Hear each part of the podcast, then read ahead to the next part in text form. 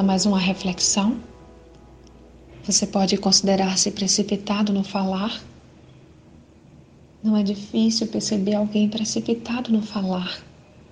Normalmente essa pessoa não é um bom ouvinte. Além disso, pode observar que quando está calada, seus olhos não param de circular por todo o ambiente. Seu corpo e olhos estão sempre requietos. Dificilmente dá atenção ao que você diz, a menos que realmente interesse a ela. Deus nos adverte através de Sua palavra para não sermos precipitados no falar. Vejamos alguns trechos. Tem visto um homem precipitado no falar? Maior esperança há para o tolo do que para ele. Provérbios 29, 20. O tolo revela todo o seu pensamento, mas o sábio o guarda até o fim. Provérbios 29, 11.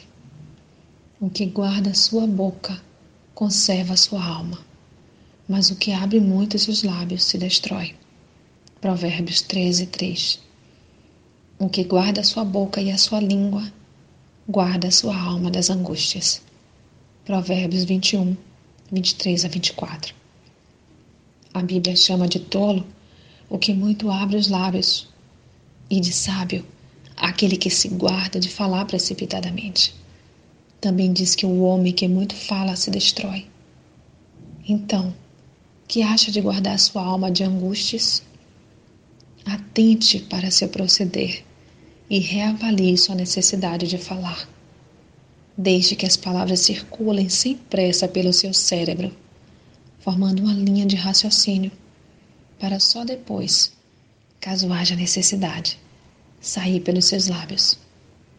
Busque entendimento de Deus e seja sábio.